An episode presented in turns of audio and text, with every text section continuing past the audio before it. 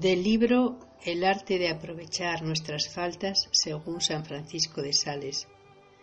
Autor Joseph Tissot. Capítulo 6. Debemos aprovechar nuestras faltas para aumentar nuestra confianza en la misericordia de Dios. Punto a meditar. La vocación de Dios es ser Salvador.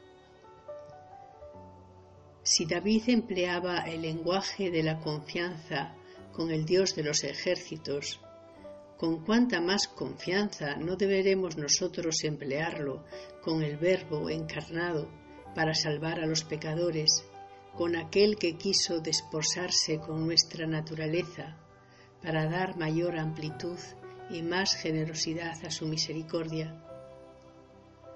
Bosuet no vacila en decir siendo Jesucristo como Hijo de Dios la santidad por esencia, aunque le es muy agradable ver a sus pies a un pecador arrepentido, sin embargo, ama con mayor amor a quien no ha perdido nunca su inocencia.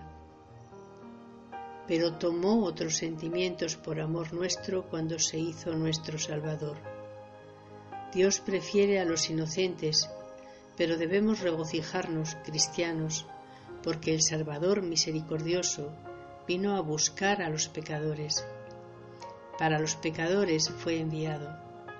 Su vocación es ser Salvador, dice San Francisco de Sales. Dios nos libre de decir exageraciones o paradojas, pero involuntariamente acuden a nuestra memoria las palabras de un obispo a unos misioneros que se lamentaban de los pecados con que se tropezaban en su ministerio. ¿Cuál sería vuestra razón de ser si no hubiera pecadores? Permitid que os lo repitamos, Salvador nuestro Jesucristo, sacerdote eterno ¿Cuál sería la razón de ser de vuestra vida mortal y de vuestros inauditos sufrimientos y para qué servirían vuestros sacramentos y vuestra iglesia si no hubiera pecados que perdonar?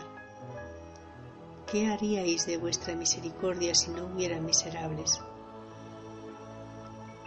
La alegría y el honor que el enfermo proporciona al médico a quien le confía sus llagas y su confianza en la curación es la misma que el pecador le proporciona al divino samaritano ofreciéndole sus pecados para que los cure.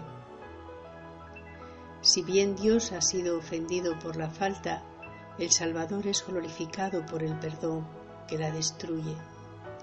Verdaderamente que parece, a juzgar por los favores con que inunda a los pródigos que a Él vuelven, que quiere darles las gracias por haberle proporcionado la ocasión de satisfacer sus deseos y las necesidades de su clemencia.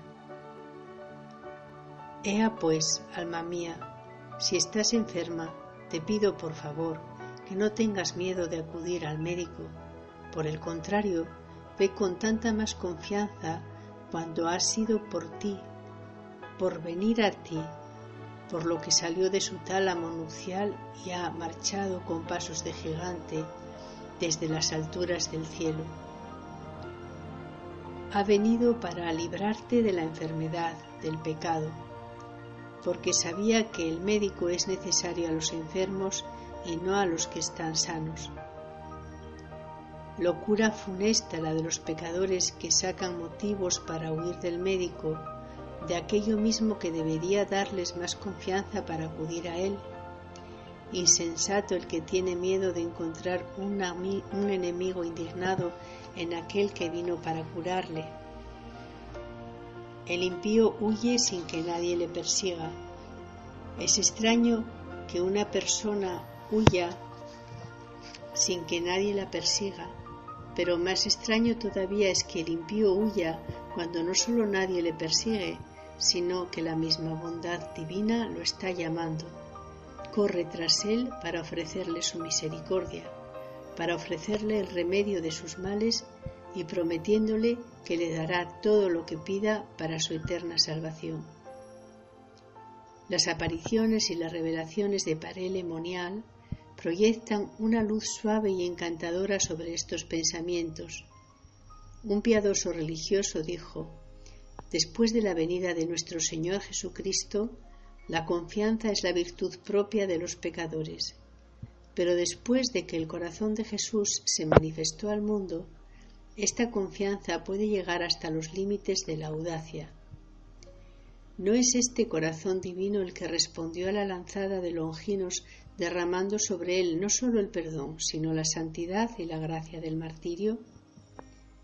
¿No alimenta este corazón a los pecadores con la sangre que ellos hacen derramar, como el pelícano alimenta a sus polluelos en su propio costado que ellos le abrieron?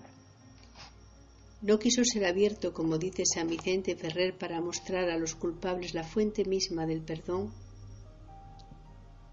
¿No es este mismo corazón el que desde el sagrario grita a todos, venid a mí, todos los que estáis agobiados, y yo os aliviaré? ¿No está devorado por una sed insaciable de perdonar y de curar, y no apagamos esa sed suya llevándole nuestras faltas para que las perdone?